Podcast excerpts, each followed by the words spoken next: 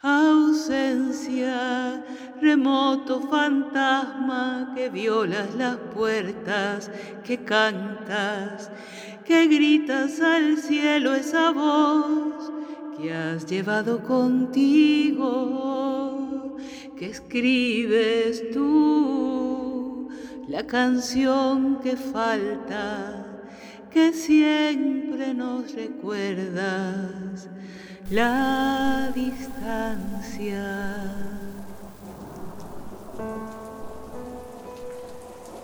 La verdad es la única realidad.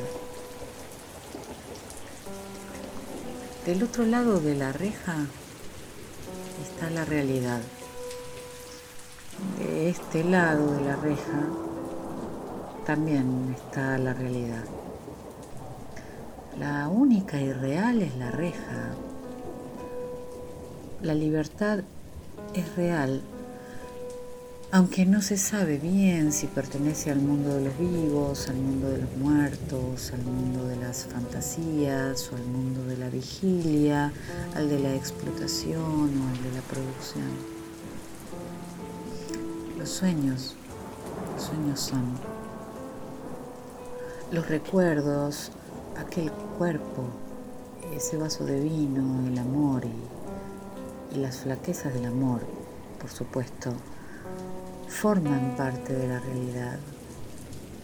Un disparo en la noche, en la frente de estos hermanos, de estos hijos, aquellos gritos irreales, de dolor real, de los torturados en el ángelus eterno y siniestro en una brigada de policía cualquiera, son parte de la memoria no suponen necesariamente el presente, pero pertenecen a la realidad.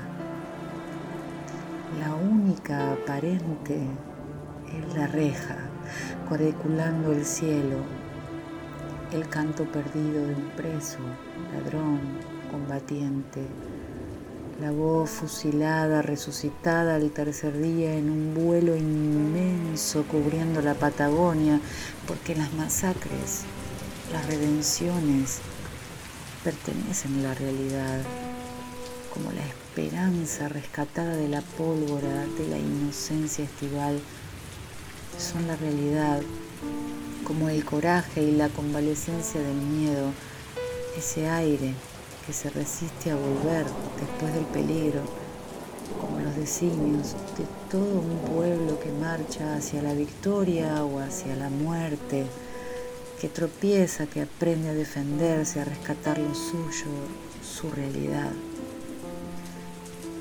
Aunque parezca a veces una mentira, la única mentira no es siquiera la traición, es simplemente una reja que no pertenece a la realidad.